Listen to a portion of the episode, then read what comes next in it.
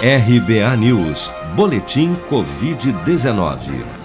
Dados oficiais divulgados na noite desta segunda-feira pelo Ministério da Saúde apontam que 14.779.529 pessoas já foram infectadas no Brasil pelo novo coronavírus desde fevereiro do ano passado.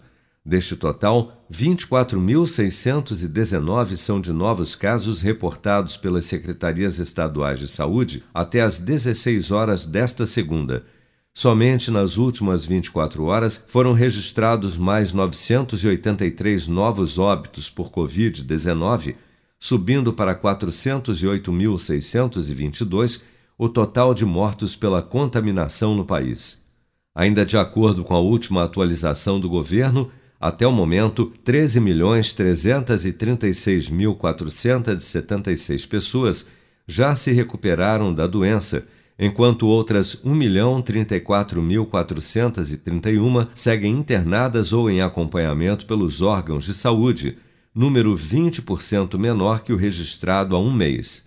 A secretária de Relações Internacionais da cidade de São Paulo, Marta Suplicy, anunciou na semana passada que a Prefeitura da capital paulista está em tratativas com Cuba para a compra da vacina Soberana 2 contra a Covid-19, desenvolvida pelo Instituto Cubano Finlay de Vacinas.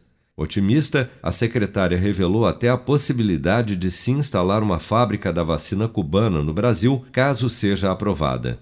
Nós fizemos agora um primeiro contato com Cuba Cuba desenvolveu várias vacinas, estão eh, testando uma delas agora, que está mais avançada e parece que está indo muito bem.